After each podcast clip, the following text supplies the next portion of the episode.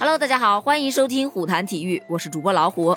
今天是二零二二年的二月五日，北京冬奥会开幕式后的首个比赛日，而今天将产生六枚金牌，而咱们北京冬奥会的首枚金牌将在越野滑雪项目中产生，同样也是在今天，咱们中国队迎来了首个冲金点，就是咱们中国的王牌之师短道速滑队，他们将在混合团体接力项目上。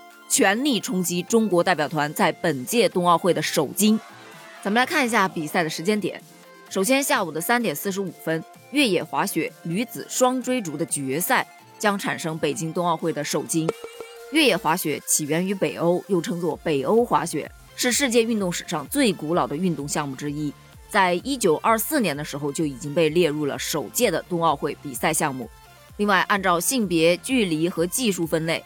北京二零二二年的冬奥会设有十二个越野滑雪的比赛项目，也就是说，在这个大项下会产生十二枚金牌。而咱们刚才说到的越野滑雪女子双追逐比赛就是其中之一。而这个双追逐指的是七点五公里的传统技术加上七点五公里的自由技术。比赛的时候，所有的运动员都会同时出发，而且他们需要在一场比赛中结合两种越野滑雪的技术。在中途站点还得停下来，将传统式的装备换为自由式的装备。这个时候计时器是不会停止计时的，所以在考验运动员技术转换的同时，还得考验他们换装备的技术。下午的四点半将产生速度滑冰女子三千米的金牌，中国队的韩梅、阿合纳尔、阿达克将代表中国出战，他们的目标是争取为中国速滑队打响第一枪。